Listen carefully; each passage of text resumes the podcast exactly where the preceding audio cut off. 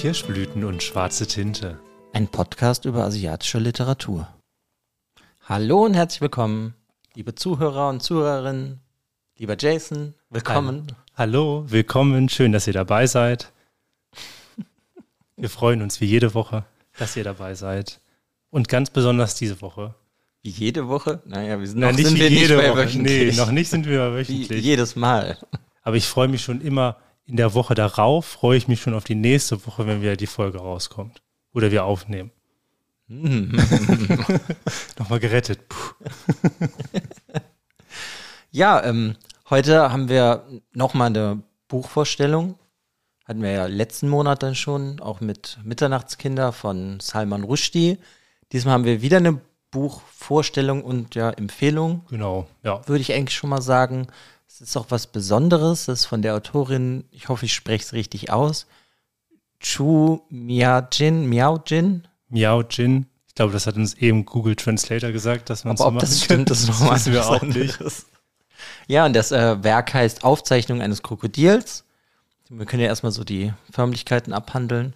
Genau. Das ist bei uns 2020 erschienen. In, In, Im Ulrike Hellmann Verlag ist es erschienen und in Taiwan selber ist es 1994 erschienen.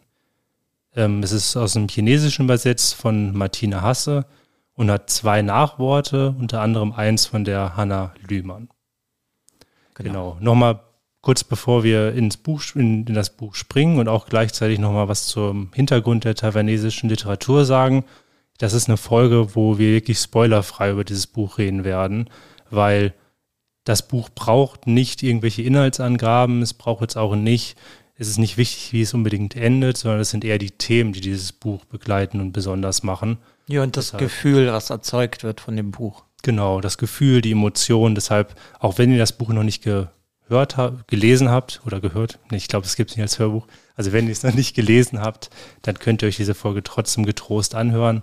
Und vielleicht bringt es euch ja sogar noch mehr, vorher ein bisschen Bescheid zu wissen. Hm? Genau, aber zu Hintergrund, weil wir be bewegen uns ja in Taiwan und wir hatten schon mal ein Buch aus Taiwan gehabt. Das war ja, ähm, wie hieß das nochmal? Das, was ich nicht so gut fand, mit dem Tiger. Ach, verdammt, jetzt hänge ich auf dem Schlauch. Bestarium. Bestiarium, genau. War ja, Bestiarium, wie auch immer man es, ich weiß, kann es mir einfach nicht merken, wie es heißt. genau, das war ja von einer, U das war ja von einer US-Amerikanerin geschrieben, die taiwanesische Wurzeln hat. Und jetzt ist es von einer Taiwanesin geschrieben, dieses Buch. Also Aufzeichnungen eines Krokodils. Ähm, was aber wichtig ist, ähm, was jetzt zum Beispiel auch die taiwanesische Literatur sehr wichtig macht, ist halt zum einen dieser Hintergrund, dass es halt diesen politischen Konflikt gibt zwischen Taiwan und China, weil China ja immer noch nicht die Unabhängigkeit und Eigenständigkeit des Landes Taiwan anerkennt. Ähm, ist also auch da immer ein Thema, was in der Literatur vorkommt und was zum Teil dann auch problematisch ist, warum zum Beispiel nicht so viel Literatur übersetzt wird bei uns oder überhaupt international nicht so viel vorkommt. Und da haben wir jetzt in den Show Notes haben wir auch den, ein Interview verlinkt. Das ist ein ähm, Interview von dem Goethe-Institut Taipei von 2018. Und da wurde ein Interview geführt mit Wu Mingyi. Das ist auch ein taiwanesischer Autor. Da kommt jetzt zum Beispiel im April, wird jetzt endlich ein Buch von ihm, also ein Roman übersetzt. Ähm, The Man with a Compound 1, also ein Der Mann mit den ähm, Facettenaugen. Facettenaugen. Genau, das kommt im April raus. Ähm, haben wir heute witzigerweise erst gesehen. Also wir freuen uns auf jeden Fall schon sehr, dass es rauskommt. Und dieses Interview wurde mit ihm geführt. Und da ging es halt einmal darum, was macht taiwanesische Literatur aus und warum hat, spielt Lit, ähm, die Literatur aus Taiwan nicht so wirklich im internationalen Literaturbetrieb eine große Rolle. Und der Titel des Interviews sagt halt, bringt es eigentlich ganz gut aus dem Punkt, in Taiwan fehlt das Geld für Übersetzungen. Wenn man jetzt zum Beispiel, zum Beispiel ein Beispiel, genau, das kann ich ja sowieso immer sehr gut. Wenn man sich jetzt mal anguckt in Südkorea, also wir haben jetzt ja auch schon einige südkoreanische Autorinnen und Autoren besprochen, Bücher daraus und es kommt auch immer mehr. Und im Vergleich dort werden Übersetzungen viel stärker vom Staat gefördert. Und dadurch, dass diese staatliche Förderung, die halt bis zu 20 Mal höher ist als in Taiwan, macht es natürlich auch viel lukrativer für die einzelnen Autorinnen und Autoren, weil und die Übersetzerinnen und Übersetzer, also eher für die, weil in Taiwan ist das Honorar für Übersetzungen sehr gering, wodurch es natürlich kommerziell nicht so lukrativ ist, überhaupt taiwanesische Literatur zu übersetzen. Mhm. Also da, da fehlt wirklich dann das Geld, deshalb schön immer die taiwanesische Literatur, wenn sie übersetzt wird, unterstützen. Also ähm, das ist auf jeden Fall immer sehr wichtig, dass immer mehr auch übersetzt wird. Und da macht es halt auch, das ist auch das Problem, dass auch sehr viele Autorinnen in ähm, Taiwan haben auch zum Beispiel gar keine eigenen Literaturagenten. Ja, aber gut, das ist dann sehr wahrscheinlich auch nicht das ähm, Wichtigste für die, erstmal international veröffentlicht zu werden. Nee, natürlich nicht. Also ich meine, es gibt ja auch bei uns in Deutschland Autorinnen und Autoren, die jetzt nicht zwangsläufig übersetzt werden. Ich meine, es reicht ja auch, wenn es im eigenen Land gekauft wird. Aber wenn man sich jetzt zum Beispiel die großen Preise anguckt oder irgendwie den Man Brooker oder sowas, Booker, nicht Brooker, ähm, ich, ja, ich, ich kann heute sehr gut Aussprache haben, ja, ihr habt das schon wieder gehört. ähm, genau, also gerade in diesem internationalen Literaturbetrieb ist Taiwan halt wirklich noch sehr wenig vertreten. Und das hat halt mhm. halt unter anderem diesen Punkt, dass es halt finanziell sich einfach nicht lohnt, dass Verlage hingehen und sagen, sie lassen das übersetzen. Und ein anderer Punkt ist, dass es halt eine ganz, eine, die Besonderheit in der taiwanesischen Literatur macht auch eine Übersetzung selber sehr schwierig. Weil wenn du Literatur aus Taiwan übersetzen möchtest, musst du sehr viele Sprachen können. Weil in diesem, in dem Land selber, das besticht durch die Vielsprachigkeit. Und da gibt es ein Zitat, die halt ähm, von dem Autoren in dem Interview, den Wu Mingyi, der sagt, um die Lebenswirklichkeit in Taiwan zu beschreiben, muss man als Schriftsteller mehrere Sprachen verwenden. Zum Beispiel Chinesisch, Taiwanesisch, Japanisch, manchmal auch Sprachen der Ureinwohner. Das kommt alles in den Büchern vor und das ist halt wirklich diese Vielsprachigkeit, das ist ein Stil, der sehr häufig in der taiwanesischen Literatur vorkommt. Was es natürlich sehr schwierig macht, es zu übersetzen, mhm. weil wenn man sich anguckt, es gibt unzählige Übersetzungen aus dem Englischen, weil du natürlich viele Leute hast, die Englisch können, aber find mal jemanden, der diese ganzen Sprachen kann. Das macht es halt sehr schwierig. Ja, aber gut, das Glück ist ja, dass ja, wie soll ich das formulieren, die Literatur aus Asien ja generell unglaublich beliebt geworden ist in den letzten 20 Jahren. Ja. Man war ja so stückweise schon länger, aber man merkt man ja dann auch, wie viel rauskommt aus verschiedenen Ländern. Und bei Taiwan hast du natürlich noch das Problem, dass es natürlich sehr klein ist ja. als Land selber. Wenn ja. du jetzt China nimmst, weil das wird ja auch in dem Interview erwähnt, China hat es da ja einfacher. Wenn China ein Buch auf die schwarze Liste setzt und sagt, das wird hier nicht veröffentlicht, ist es direkt interessant für den Westen. Ja, Dann kannst genau. du es eigentlich ja direkt vermarkten. Das, das hat Taiwan ja, ja einfach noch nicht. Ja, das ist ja auch, wenn man sich mal die ganzen Autorinnen und Autoren anguckt, die in Deutschland übersetzt werden, das ist ganz häufig, steht dann irgendwie hinten auf dem Klappentext drauf, ist in also ist in China verboten oder aus mhm. unterschiedlichen Gründen. Das sind meistens irgendwelche politischen Bücher, die dann kritisch mit der ja, kommunistischen Partei umgehen und so weiter. Ähm, und das ist zum Beispiel auch ein Punkt, der generell jetzt diese Vielsprachigkeit ist ein Punkt, der das sehr unterscheidet Taiwan zu China. Ich meine, für China ist Taiwan immer noch China, aber Taiwan ist ein eigenständiges Land, ähm, kann man mal so offen sagen. Und da ist, das macht halt einen großen Unterschied, weil ich, die chinesische Literatur, das ist alles auf Chinesisch. Taiwan halt nicht. Und das macht so eine Besonderheit dieses Landes aus. Mhm, das, ähm, da merkt man dann ja direkt auch so, vielleicht so langsam darauf überzuleiten, bei Aufzeichnung eines Krokodils, die ist ja auch die Schriftstellerin sehr beeinflusst gewesen von japanischer Literatur zum Beispiel. Das merkt man direkt auf den ersten Seiten, ja. Ja, weil das ja auch direkt erwähnt wird. Da wird Dasai erwähnt, Murakami, Mishima. Genau. Mhm. Also sie entspinnt am Anfang so ein Gespräch, so ein fiktives Gespräch zwischen diesen drei Autoren und sich selber. Und das, ja, fängt irgendwie schon super an, weil alle drei Autoren haben wir ein Fable für, also wir mögen sie. Wir hatten alle drei Autoren auch schon im Podcast besprochen gehabt. Stimmt, ja. Ja, genau, wir hatten diese Kurzgeschichte von Dasai gehabt.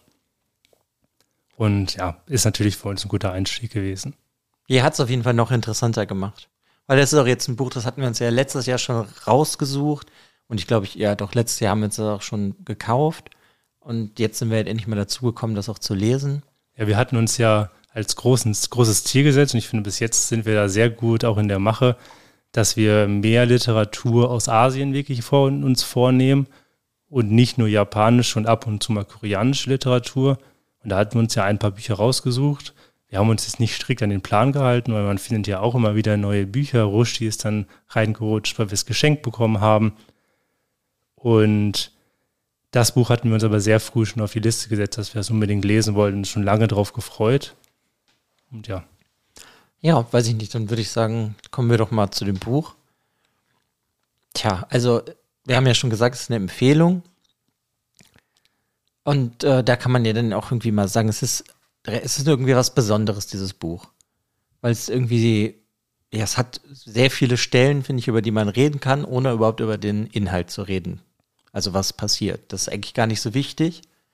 Ja, definitiv. Für mich ähm, muss ich sagen, weil, ja, ich meine, einmal geht es halt hier um Liebe, um den Schmerz der Liebe, um Selbstverwirklichung. Und selbstbestimmtes Leben. Genau. Das ist ja auch so ein Thema. Es sind halt so viele verschiedene Themen, die hier generell aufkommen. Aber vielleicht, ich glaube, wir fangen erstmal an, wie das Buch überhaupt gemacht ist, weil es sind äh, Notizbücher, heißen sie, die aber gleichgesetzt sind für mich wie Tagebucheinträge von ihr. Und das, das aber nicht alles, sondern gibt es ja auch ähm, Notizzettel, Briefe sind drin. Also es ist so eine Vielzahl an verschiedenen Möglichkeiten, die die Autorin benutzt, um uns die Gefühle, um uns in ihre Gefühlswelt, ihre, in ihre Gefühlswelt hineinzuversetzen. Ja, das kriegt sie auch sehr gut hin. Also diese unterschiedlichen Stilmittel, mal schreibt sie ihre Gedanken auf, mal gibt es so irgendwelche fiktiven, wenig realistischen Episoden, wo wir noch zukommen werden. Dann haben wir diese Briefe. Das macht auch das Lesen an sich halt sehr interessant. Ja, man weiß einfach nicht, was da kommt. Nee. Das macht es sehr spannend und eigentlich, ja, irgendwie super cool. So vom Generellen, wie das aufgebaut ist, muss ja, besonders. Also ich finde, ja. das Buch hat auf unterschiedlichen Weisen ist es wirklich besonders. Also einerseits hat es ja schon gesagt, dass es ja auch viele wichtige Themen aufgreift und auch einfach diese Emotionalität, die in diesem Buch aufgebaut wird, ist wirklich enorm. Also es gibt Stellen, die finde ich, sind schwierig zu lesen, nicht weil sie schlecht geschrieben sind, sondern weil sie besonders gut beschrieben sind und den Herzschmerz in sehr, sehr ausdrucksstarken Metaphern zeigt. Und ja, also dieser, dieser Herzschmerz und diese Emotionalität, das geht halt wirklich Hand in Hand in diesem Buch und wird immer weiter aufgebaut. Mhm. Ja, also ich glaube, wir, wir können ja mal noch mal jetzt ganz kurz zusammenfassen, um wen es denn da geht. Denn es geht um einen, am Anfang weiß, weiß man eigentlich nicht, wie sie heißt, bis sie später einen Spitznamen in dem Buch kriegt. Und das ist Lasi. Das ist unsere Protagonistin. Und das spielt in Taiwan in den 80er Jahren bis genau. Anfang der 90er Jahre. Ja, und dann ist ja da direkt das Besondere, weil das steht auch schon hinten auf dem Buch drauf. Lasi, wenn man das so ausspricht, ne? Ja, für uns ich ist es das jetzt, also L-A-Z-I. So wird es so wird's geschrieben. Ist ja eigentlich auch mehr ein Schimpfwort. Das ist ja eigentlich übersetzt Lesbe. Und genau. da geht es auch schon sehr drum um dieses Queer-Sein. Generell ist es, steht das Buch ja auch für, ja, wie sagt man das? Ähm, steht für die LGBTQ-Community und ist halt so ein Kultbuch von denen geworden. Aber erst nachdem die, also das ist, ist glaube ich, ein Buch, was zum Kultbuch erst geworden ist, nachdem die Autorin dann ja auch verstorben ist. Ja, ja, die hat ja, genau. das kann man ja auch sagen, da das auch sehr autobiografisch ist, das Buch, ist es auch direkt interessant, sich ein bisschen mit der Autorin selber auseinanderzusetzen. Und sie ist halt auch queer gewesen und sie hat sich mit 26 in Paris das Leben genommen. Ja, ja. Ja, ja gerade diese, dieses, dieses autobiografische, das lässt, also wenn man das weiß, dass das Buch sehr autobiografisch geschrieben ist und da auch wieder einen Vermerk auf die Nachworte, die wirklich wieder wunderbar beschrieben sind und einem wieder tolle Hintergrundinformationen geben zu der Autorin und auch zu der damaligen Zeit, weil zu der damaligen Zeit, also in den 1980er Jahren, ist es in Taiwan halt auch noch verboten gewesen, lesbisch zu sein und auch, ja, sehr verpönt und auch strafbar, halt seine lesbische Gesinnung nach außen hinzutragen. Und genau. Mhm. Klar, deswegen findet das alles eigentlich mehr so im Geheimen statt. Und da ist ja dann auch schon das erste Problem, was die Protagonistin ja eigentlich durchgehend durch das ganze Buch hat, ist, dass sie, sie fühlt halt Und das, was sie fühlt, darf sie eigentlich nicht fühlen oder soll sie nicht fühlen, weil ihre Erziehung auch eigentlich darauf hindeutet, dass sie so nicht erzogen wurde, dass das möglich ist, so zu fühlen. Und, und das, äh, da hat sie ja selbst diese inneren Konflikte, die dann auch halt auch alle rauskommen. Das ist ja auch so ein sehr großes Thema. Das finde ich, es wird super schön dargestellt. Und ich meine, wir kommen später noch zu so ein paar Zitaten, würde ich sagen. Aber es wird doch wirklich sprachlich wunderschön dargestellt. Ja, also das, das Buch, ich bin ja kein großer Freund davon, Notizen mit, lass es mit Blei, auch mit Bleistift, nicht ins Buch. Also ich bin kein Freund davon, Notizen ins Buch direkt zu schreiben. Meistens schreibe ich mir die Zitate ab.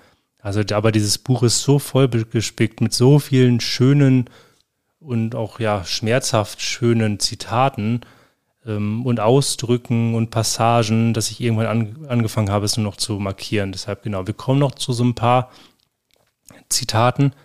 Aber als Hintergrund ist auch nochmal interessant, also wir, wir bewegen uns halt mit der Ich-Erzählerin Lasi und sie ist halt aus ihrem Elternhaus ausgezogen und ist eine Studienanfängerin. Also sie lebt jetzt das erste Mal alleine und da fangen wir halt auch an. Das ist halt erstmal, sie, sie sucht sich selber. Also es ist wieder so eine, so eine Selbstsuche. Sie weiß nicht, wer sie ist. Sie weiß nicht, wer sie sein möchte. Und eigentlich mag sie auch keine Menschen. Also sie versucht auch den Menschen aus dem Weg zu gehen. Da hat man zum Beispiel am Anfang schon mal so eine Anekdote, dass sie sagt, sie geht nur zu den Vorlesungen, wo sie sich halt, wo eine Anwesenheitspflicht ist. Und meistens geht sie eh nur in der Nacht aus dem Haus, weil sie dort keine Menschen trifft. Mhm. Also sie weiß auch noch nicht ganz genau, wo es für sie hingeht und fühlt sich halt überhaupt nicht dazugehörig. Ja, und eigentlich beschreibt dann das Buch so ihre generell ihre Gefühlslage auch die ganze Zeit. Dass ähm, diese Gewissensbisse, die sie hat mit dem, was sie fühlt, aber nicht fühlen soll, ob das jetzt ähm, anerzogen ist oder gesellschaftlich, weil das soll ja nicht sein. Ja, das finde ich, wird echt heftig dargestellt. Also sie ja umgibt sich ja aber dann ja auch mit Leuten, die eigentlich genauso sind wie sie. Genau, also sie ist, sie ist lesbisch, also sie, sie liebt Frauen und das ist für sie, aber sie, weil sie das selber so die ganze Zeit auch beschreibt, für sie ist das unumkehrbar, aber sie sieht das nicht als natürlich an, sondern halt als im Endeffekt ein Defekt an sich selber, als eine Art Krankheit, als etwas Abnormales. Und obwohl das lesbisch sein oder das queer sein in Taiwan halt verboten gewesen ist, umgibt sie sich natürlich trotzdem mit Studenten und Studentinnen, die auch, manche sind queer, manche suchen sich noch, manche sind am Rumexperimentieren. Und das ist, glaube ich, aber auch so was ganz Normales. Leute kommen zusammen, sind das erste Mal ausgezogen aus dem Elternhaus und versuchen sich jetzt selber zu finden, experimentieren. Aber die Leute, mit denen sie verkehrt, sind ja trotzdem alles Außenseiter. Das stimmt, ja. Also ich glaube das aber auch, ist ja nicht, dass sie, sie sucht ja nicht die gesellschaftliche Mitte oder wie sagt man das, mit der sie was unternehmen will, sondern dadurch, dass sie so fühlt, fühlt sie sich halt auch hingezogen zu den, den Außenseitern der Gesellschaft. Weil sie ja, ja selber dazugehört. Genau. Also ich glaube auch, ich glaube, das ist, also so wird es nicht unbedingt direkt beschrieben, aber ich kann mir auch vorstellen, dass die Person dass Silasi einfach auch Angst hatte, sich unter normalen Menschen zu begeben, weil sie sich halt so abnormal und ja, wie jemand mit einer Krankheit behaftet fühlt. Ja, aber sie, also ich würde das auch so interpretieren, dass sie sich gar nicht da wohlfühlt. Nee. Bei Leuten, die das dann es schlimm finden, dass jemand lesbisch ist oder homosexuell, da fühlt sie sich ja gar nicht wohl in dieser Gesellschaft. Hast du denn das Gefühl, dass sie sich überhaupt irgendwo wohlfühlt? Nee, aber das ist ja speziell auf sie gesehen, sie hat ja generell durch diese ganzen Gewissensbisse so extreme Probleme generell mit dem Leben, weil das ist ja das, was ich schon meinte. So, weißt du, sie, sie will lieben, wen sie liebt, aber sie will es sich selber eigentlich ja verbieten.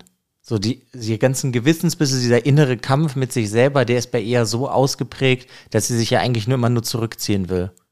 Und immer wenn sie sich dann verliebt oder Liebe zulässt, oder nee, das ist noch ein anderes Thema. Wenn sie sich verliebt, dann bestraft sie sich ja dann irgendwie schon wieder selber, indem sie dann einfach nicht mehr rausgeht oder so.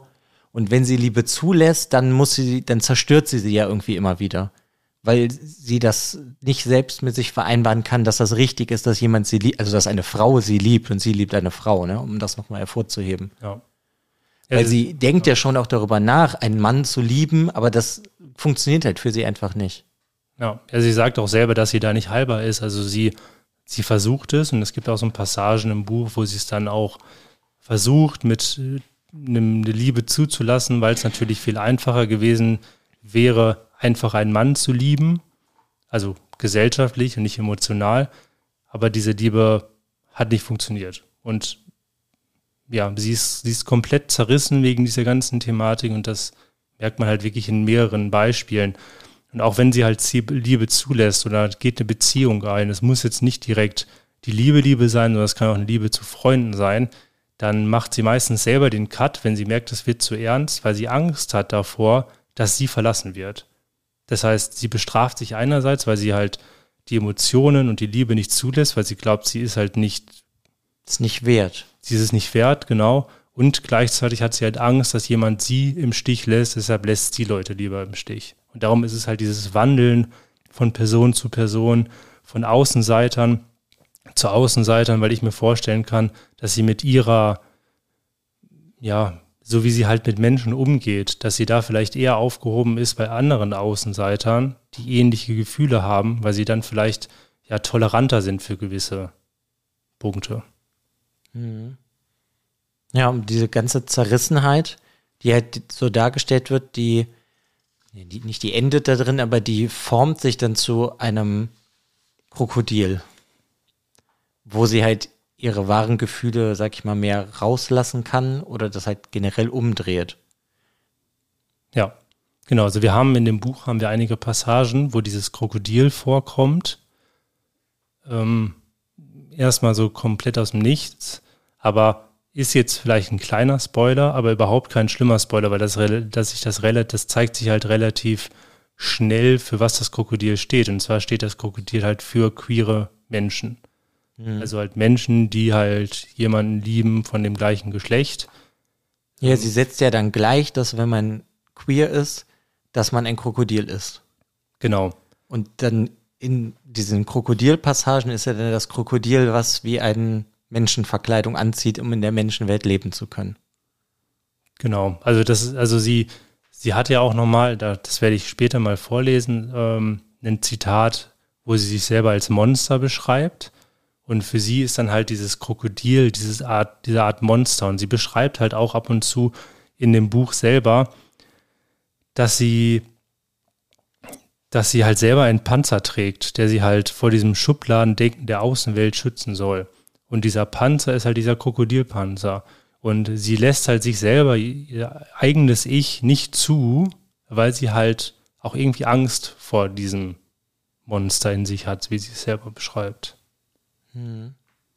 Ja, und ich meine, da hast du dann diese komplette Gefühlswelt, die wird halt verarbeitet und das geht ja dann auch noch ins Extremere, wie das dann zum Beispiel Dasai macht oder so, oder Mishima selber, wo er der Tod dann was, ähm, etwas ist, was man herbeisehnt, schon in irgendeiner Form.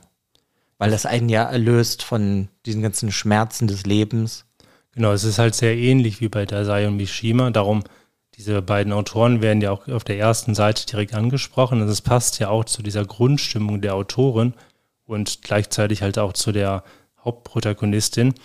Ja, und das, zur Situation und an Situation, sich, ne? weil genau. es ist ja was Verbotenes. Das heißt, wenn du ja eine Frau liebst, dann tust du ja etwas Falsches.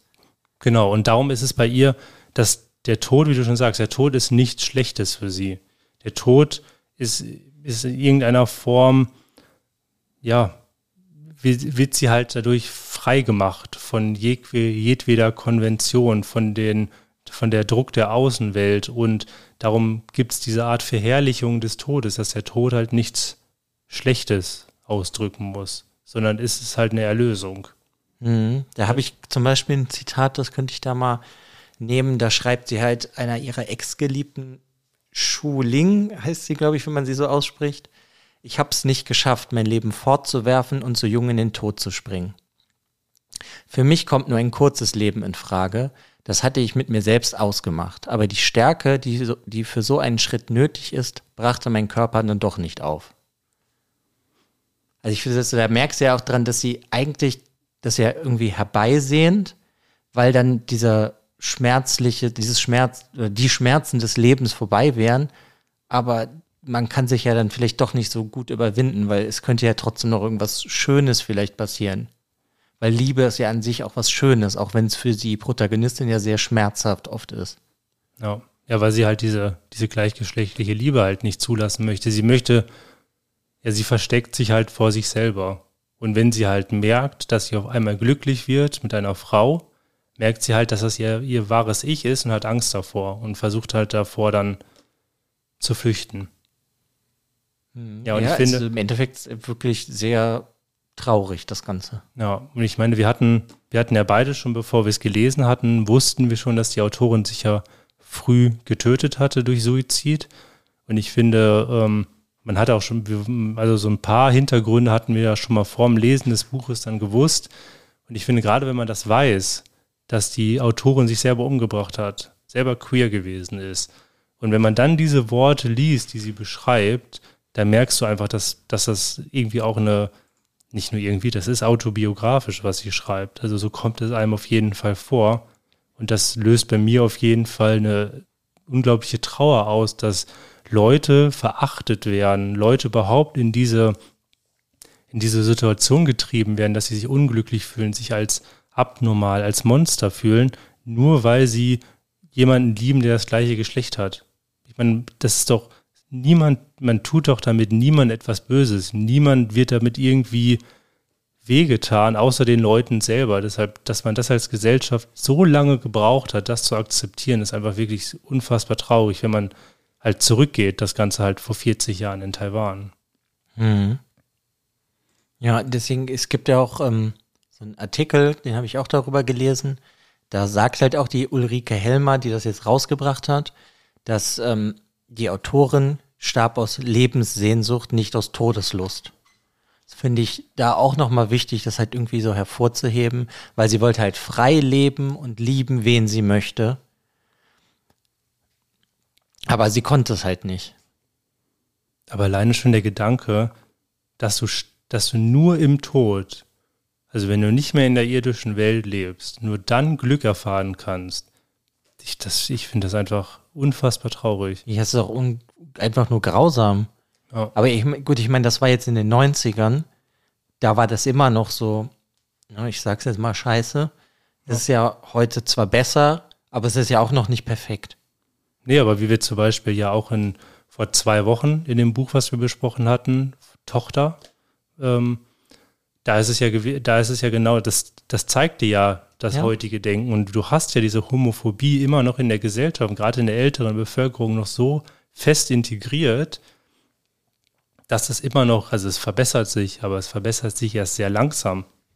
Weil man darf ja auch nicht vergessen, wir beide, wir sind um die 30 und wir sind jung, wir sind noch offen für gewisse Themen, aber die, der größte Teil der Bevölkerung, auch der Weltbevölkerung, ist halt älter als 50. Und dass überhaupt da jetzt erstmal eine Wandlung kommt, dauert ja ewig. Ja, aber es ist ja eine unglaublich wichtige Wandlung, aber sie wird auch, glaube ich, einfach noch länger dauern, bis das alles so anerkannt ist, wie es sein sollte. Weil oh. es geht ja auch einfach niemandem was an, wer liebt wen. Jeder kann, sollte ja leben, wie er möchte, solange er keinem anderen schadet. Genau, solange er keinem anderen schadet, kann doch jeder tun, was er möchte. Jeder kann lieben und jeden so lieben, wie er möchte. Das ist doch vollkommen egal, dass einfach so ein Thema so aufgepusht wird und so lange oder schon seit Ewigkeiten als abnormal verkauft wird. Mhm. Finde ich einfach schrecklich. Aber da dann finde ich zum Beispiel sehr schön, sehr schade, dass die Autorin das selber nicht mitbekommen hat. Aber 2019 ist es dann so gewesen, dass in Taiwan das erste asiatische Land gewesen ist, was die gleichgeschlechtliche Liebe per Gesetz legalisiert hat. Mhm. Ja. Und das ist irgendwie ein super schönes Zeichen. Und wenn man sich einfach überlegt, dass die Autorin nach all dem Herzschmerz das vielleicht hätte mitbekommen können.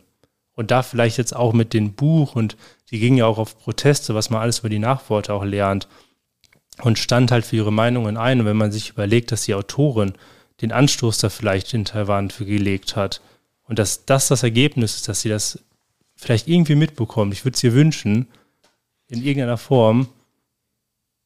Ja. Ja, das ist einfach schon, Das ist halt heftig. Ich meine, das ist natürlich super schön, dass sich das so gewandelt hat. Aber da hättest ja, dann müsstest du ja auch mal überlegen, also dann hätte sie ja trotzdem noch 26 Jahre leben müssen, gefühlt im Schmerz. Ja. Ne? ja sie, dür Also sie dürfte, also ich meine, wenn du in den 80er Jahren einen Mann als Mann oder eine Frau als Frau geliebt hast, dann muss dein ganzes Leben im Dunkeln verlaufen. Dein ganzes Privatleben muss im Dunkeln verlaufen. Es darf nicht an die Öffentlichkeit kommen. Du darfst nicht deinen Arbeitskollegen davon erzählen, wenn du ihnen nicht komplett vertraust. Und einfach mit diesem Druck zu leben, das ist ja auch der Druck, wenn wir wieder zurückkommen zu der Lasi im Buch. Das ist ja genau der Druck, weshalb sie ihr Inneres komplett versteckt hat. Also sie hat das in eine dunkle Kammer ge gesperrt bei sich selber und hat Angst davor, weil das für sie etwas Schreckliches, etwas Monströses ist.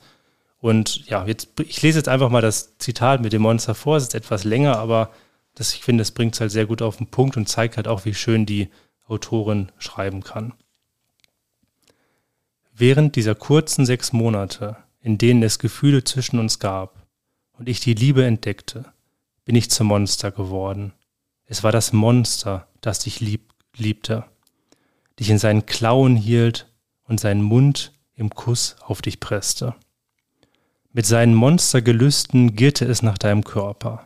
Es nahm Bewunderung und Anbetung in deinen Augen wahr, die seinen monströsen Schatten nicht reflektierten. Seine brutalen, teuflischen Machenschaften zerrieben mich. Du hast das Reich geöffnet, das mich entblößte. Je tiefer und stärker meine Liebe für dich wurde, desto grotesker führte sich das Monster in mir auf. Die Fesseln, die ich mir angelegt hatte, wurden zu Muhlbinden. Das Monster in mir war geboren und an die Macht gelangt. Seit seiner Geburt lag ich jede Nacht wach, vor Angst, unfähig zu schlafen. Ich stöhnte vor Qualen wie ein Kranker, gefangen in seinem langsam sterbenden Körper. Ich schrie gellend, den bitteren Geschmack der Resignation schon auf der Zunge. Ja, also man hat sehr häufig so welche Passagen, wo sie länger über diese Gefühlswelt von sich spricht und da auch wieder sehr, sehr starke Bilder erzeugt im Leser und in der, im Leserin. Ja, Das zieht sich aber, finde ich, durchs ganze Buch. Ja. Die Sprache, die sie wählt oder die Metaphern, die benutzt werden, die sind wirklich, das ist stark. Ich habe, glaube ich, selten in einem Buch so viele Zitate mehr rausgenommen, die ich einfach wunderschön fand. Aber es ist halt auch alles so eine traurige Schönheit, muss ich dazu noch sagen. Ja. Also es ist ein, es ist ein sehr melancholisches Buch. Aber trotzdem finde ich, ist dieses Buch nicht komplett deprimierend. Also in irgendeiner Form, finde ich, hält dieses Buch eine Hoffnung hoch, obwohl es total emotional und total traurig ist. Mhm. Also es ist nicht so, dass ich das Buch ständig weglegen muss und dachte, okay, das ist so deprimierend, ich kann mich da jetzt gerade nicht hineinversetzen. So ist es gar nicht gewesen. Es ist, man konnte es sehr, sehr gut lesen, man konnte es nachempfinden. Bei mir ist es jetzt natürlich so, ich kann es jetzt natürlich nur so nachempfinden, wie die Person das, im, also wie die Autorin das beschreibt. Ne? Ich bin nicht queer, ist ja auch vollkommen egal, aber ich kann es nicht, ich, ich versuche es nur nachzuvollziehen. Ich versuche mich mit diesen Themen zu beschäftigen, weil sie wichtig sind. Und ich finde, gerade dieses Thema zeigt die Autorin halt sehr, sehr stark. Mhm. Ja, das sehe ich eigentlich genauso. Ich finde, man kann halt da auch was rausziehen, selbst wenn man jetzt nicht Teil der LGBTQ-Community ist. Und es ist halt auch, ja, also ich habe auch Sachen von mir wiedererkannt, als ich Anfang 20 war und studiert habe. Ja. Halt dann mit anderen Menschen und sonst was, aber ich finde, man kann da auf jeden Fall was rausziehen. Also ich, deswegen ist es irgendwie, das ist echt schön, dass das immer noch geht. Weil es ist ja doch schon von den Sachen, wie die Welt ist, ist es ja für heutzutage so ein bisschen altbacken. Mhm. Ne? Weil das sind jetzt schon, das sind 30 Jahre. Ja. Ja, muss man sich ja auch mal, also die Welt hat sich ja total gewandelt und wir sind auch ganz anders aufgewachsen, aber man kann sich halt trotzdem sehr gut da hineinversetzen. Wie das ist, in einer Welt zu leben, wo du halt nicht du selbst sein darfst. Ja, also du hast ja diese Thematik. Auch bei uns in Deutschland ist es so, dass es verpönt war. Es war auch, auch das, auch, auch in Deutschland war es mal verboten gewesen, überhaupt halt das Queersein nach draußen zu tragen. Ich meine, die, die gleichgeschlechtliche ähm, Ehe ist ja Ehe, auch noch nicht so lange erlaubt. Genau, ja. Ist, ist ja bei uns auch noch nicht so lange erlaubt. Das heißt, das sind einfach so Parallelen. Das ist total egal, ob dieses Buch jetzt in Taiwan spielt. Dieses Buch könnte in der Theorie überall spielen, weil diese Thematik überall wichtig ist. Man merkt natürlich trotzdem, dass dieses Buch in einem anderen kulturellen Raum spielt, aber es lässt sich trotzdem aus jeder Kultur nachvollziehen. Ja, das auf jeden Fall. Wobei ich das gar nicht so extrem finde, dass du das merkst, dass es in Taiwan spielt. Nee, also klar, du hast halt vielleicht so ein paar kleine gesellschaftliche Sachen, die anders sind, aber ich sag jetzt mal, wenn du die Namen änderst, die darin vorkommen, dann könntest du halt auch irgendwie in Deutschland spielen. Ja, ja, das, das stimmt. Das, das ist ja dann irgendwie dann schon was Besonderes, dass auch, glaube ich, Leute, die selber mit sich kämpfen oder nicht so leben können, wie sie sich, sich wünschen, weil es halt nicht geht aus irgendwelchen Gründen, da kann man dann halt auch sehr viel aus diesem Buch, glaube ich, rausnehmen für sich. Ja, das sowieso. Also das ist ein Buch, was sich, was sich lohnt zu lesen, es lohnt sich darüber zu reden, es lohnt sich, das Buch wirken zu lassen, darüber nachzudenken und. Aber ja. gleichzeitig muss ich sagen, habe ich nie viel von diesem Buch bis jetzt gehört. Nee, ich auch nicht. Weil das war, glaube ich, letztes Jahr irgendwie eher so ein bisschen Zufall, dass ich das überhaupt entdeckt habe. Und das ist ja jetzt auch so ein Grund, warum wir das hier vorstellen, weil ich finde, das sollten mehr Leute lesen und sich zumindest mal angucken. Ja, Selbst wenn man ne, nicht hundertprozentig alles nachvollziehen kann aus dem Buch, ist es ja trotzdem schon echt was Besonderes und sollte gelesen werden. Ja, ich finde das auch. Ich finde das auch, ja, also ich fand es auch sehr merkwürdig, dass dieses Buch überhaupt nicht ihnen nirgendwo aufgetaucht ist.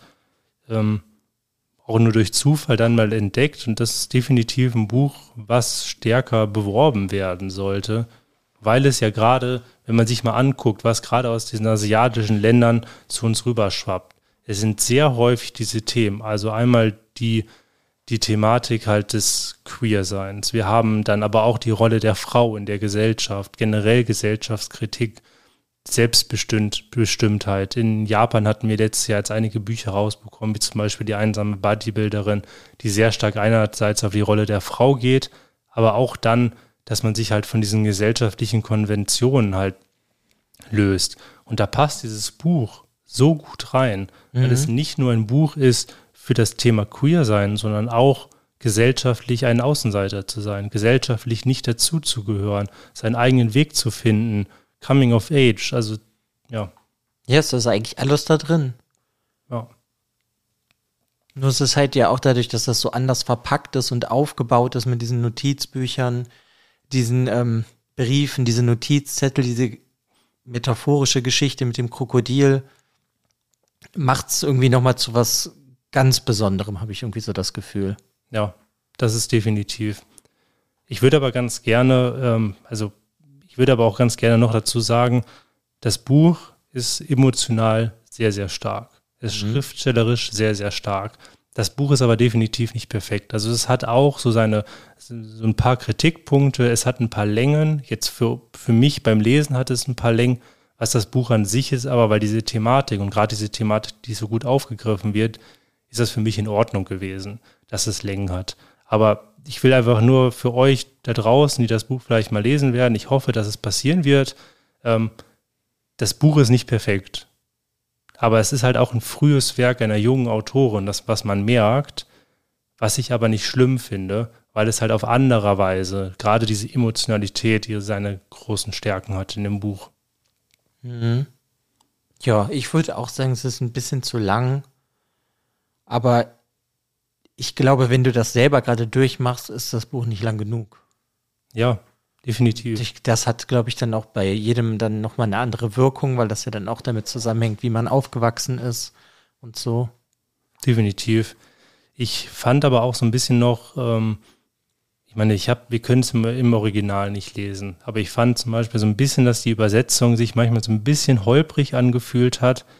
Und manchmal hat es mich einfach rausgezogen, weil es nicht mehr so flüssig gelesen hat. Also in manchen Stellen nicht häufig, aber manchmal bin ich so ins Stocken geraten, dass ich mich gefragt hatte, ich kann mir nicht vorstellen, dass die Autorin das so gewollt hat, dass das so, ja, so stoisch, so holprig ausgedrückt worden ist. Und das hatte ich ja an ein paar Stellen gehabt. Also das hat mir nicht so ganz, ganz so gut gefallen. Das ist aber nicht häufig vorgekommen. Aber das merkt man natürlich stärker, wenn das einen gerade aus diesem Lesefluss rausreißt. Okay. Also das konnte ich jetzt sagen, hatte ich jetzt überhaupt nicht so, dass das irgendwie mal so ein bisschen holprig war, hätte ich, wenn eher das, also ich jetzt das Gefühl, dass das beabsichtigt ist. Weil es ja auch dieses schwerst Emotionale ist, was da halt beschrieben wird oder hervorkommt. Und da passt das ja ganz gut so. Ja. Also genau. Aber gut, das ist natürlich ja. jetzt auch schwer, weil Genau, wir kennen es im Original, Original ja nicht lesen. Genau, also ich hatte es ich hat's auf die Übersetzung ähm, geschoben. Es kann aber natürlich auch sein, dass, es, dass die Übersetzung super, super toll ist, sehr nah am Original und dass die Autorin das in diesem Sinne gemerkt hat. Dann vielleicht die Kritik, dass sich das einfach manchmal holpriger liest. Aber ähm, genau, also ich wollte jetzt einfach nur, dass man jetzt nicht 100% positiv aus diesem Buch jetzt rausgeht. Das Buch ist nicht perfekt, aber ja, Nee, es ist in keinster Weise, aber ich finde es da wirklich, dass die Themen und die Wichtigkeit sind wichtiger, ob er, als, also es ist wichtiger, als ob du das jetzt komplett flüssig lesen kannst und du mal irgendwie rausgerissen wirst. Ja. Das finde ich, das ist bei dem Buch halt einfach viel wichtiger. Definitiv. Und es gibt zum Beispiel einen Satz, der im Nachwort auch noch genannt wird, ähm, den ich sehr, sehr toll fand und werden, was das Buch dann auch nochmal so nach oben rückt, warum es halt so bedeutend ist. Da schreibt halt in dem Nachwort von der Ulrike Helmer, die sagt, und ehrlich gesagt, auch wenn es pathetisch klingt, es hat noch einen weiteren Sinn, dass diese Geschichte gerade jetzt erscheint, denn es handelt von Beginn einer Freiheit, die wir gerade wieder zu zerstören beginnen, und wir werden Helden und Heldinnen brauchen. Willkommen, Q Myojin. Ja. Fand ich irgendwie schön, so dass es so es endet so ein bisschen damit schon, so mit diesem Nachwort. Und es gibt einem so, so, so die Hoffnung, dass diese Zeiten, wo das so schlimm gewesen ist, hoffentlich vorbei sind. Weil mhm. wir bewegen uns ja wirklich in der, in der, in einem positiven, in der positiven Entwicklung. Teilweise. Teilweise, ja. Weil wir ja auch immer noch Länder haben, wo halt das eigentlich gar nicht geht und nee. ich meine, das ist jetzt nicht der Ort und die Zeit darauf einzugehen, aber also klar, teilweise schon. Genau. Besonders halt die westliche Welt ist eher, sag ich mal, in einer guten Entwicklung, aber es gibt auch, glaube ich, noch ganz viele Länder, wo das halt gar nicht so ist. Ja, ja man darf ja auch nicht vergessen, uns in Deutschland, in den westlichen Wälder, äh, Wäldern, ja, in den westlichen da Ländern. Du, aber das ist was anderes. Howdy. Ähm, ja, in den westlichen Ländern. Uns geht es natürlich so gut, dass wir dass die allermeisten Menschen bei uns nicht am Existenzminimum leben. Das heißt, wir können uns und sollten uns halt auch mit diesen Themen beschäftigen. Es gibt aber noch so viele Länder, gerade im globalen Süden, die, die froh sind, wenn sie am Ende des Tages noch leben. Und die können sich mit so welchen Themen nicht beschäftigen. Mhm. Und wenn die dann zum Beispiel halt auch noch diese starke Religiosität hat, gerade halt zum Beispiel das Christentum, was ja auch sehr homophob ist, ähm, wenn das noch stark vertreten ist und die Religiosität in der Gesellschaft viel stärker dann noch ist und die Leute keine Zeit haben, sich damit anders zu beschäftigen, dann ist dann haben, sind wir eigentlich wieder in den 80er Jahren in Taiwan. Und dann ja, wird es Leute Fall. geben, denen es immer noch so geht, wie es der Autorin und der Hauptprotagonistin im Buch geht. Also das ist halt eine Lebenswelt, die wir in vielen Ländern nicht mehr haben, aber auch in vielen Ländern immer noch. Mhm. Ja, das stimmt. Aber ich meine, du merkst es ja auch bei uns, das hat irgendwie nicht die höchste Priorität, dass jeder so leben sollte, wie er möchte. Nee, nicht die höchste Priorität, aber es gibt halt auch bei so vielen Menschen, die sich einfach, die auch gar nicht gewillt sind, sich zu ändern. Das gar, meine ich ja damit. Genau. Das ist, ich meine, das hatten wir ja jetzt in einer anderen Form auf andere Sachen bezogen, jetzt in dieser Pandemie die ganze Zeit mit den Querdenkern oder irgendwas. Ja. Ne, also das, ähm, deswegen, also es ist, glaube ich, ein schweres Thema und es ist deswegen, glaube ich, gut, wenn es davon einfach Literatur gibt und das ja, ich finde das hier speziell halt auch nochmal dadurch dann spannend, weil es ja Literatur ist von vor 30 Jahren. Und die ja ganz anders an die Sache rangehen, als wenn du das heutzutage was darüber schreibst. Ja, ganz, ganz klar. Also es ist ein extrem wichtiges Buch und auch da nochmal, das ist ein Buch, Literatur macht es ja gerade auf gutem Wege so das, was wir natürlich lesen. Ich meine, es gibt natürlich auch viele Leute, die wahrscheinlich so Literatur gar nicht greifen würden, mhm. weil sie sich mit diesen Themen halt beschäftigen müssten. Aber es gibt halt einfach, es zeigt halt, dass du mit Kleinigkeiten einfach, dass die gleichgeschlechtliche Liebe akzeptiert wird und auch geduldet und legalisiert wird, dass du mit diesem Schritt, was ja niemandem wehtut, es kann damit aber nur Leuten gut tun. Also, also denen geht es damit gut, sie können glücklich werden.